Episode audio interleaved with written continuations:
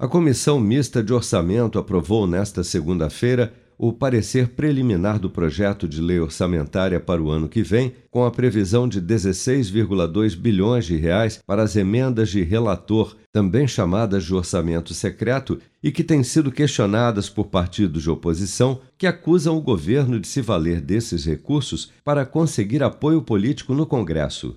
Durante a votação do parecer, o deputado Hildo Rocha, do MDB no Maranhão, defendeu a retirada das emendas de relator do texto justamente pela falta de transparência na destinação destes recursos. É algo que preocupa todos nós, essa questão da, do, das emendas de relator, que tem sido noticiado nos meios de comunicações e, inclusive, fazendo com que todas as emendas parlamentares sejam mal vistas pela população.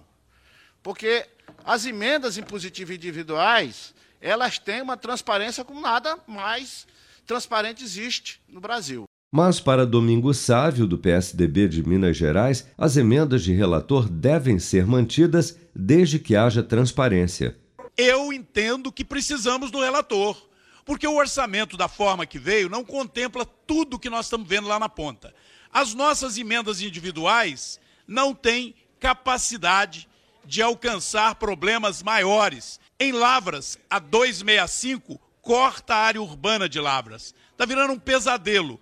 O orçamento do DENIT não vem com previsão. A minha emenda individual, se eu puser 100%, ela não resolve esse problema. Eu tenho que fazer um apelo ao relator. Esse diálogo tem que existir com transparência. E eu quero que isso conste de maneira clara. Ainda nesta segunda-feira, a ministra Rosa Weber, do Supremo Tribunal Federal, liberou o pagamento das emendas de relator, suspenso pela Corte há quase um mês, desde que sejam aplicadas as regras de uma nova resolução do Congresso, promulgada na semana passada, que estabelece limites e aumenta a publicidade sobre a destinação desses recursos. Com a aprovação do parecer preliminar, a Comissão Mista de Orçamento passa a discutir os relatórios setoriais que detalham os gastos em educação, saúde, infraestrutura e outras áreas temáticas. A expectativa é aprovar o projeto de lei orçamentária até 17 de dezembro, na semana que antecede o recesso parlamentar de fim de ano.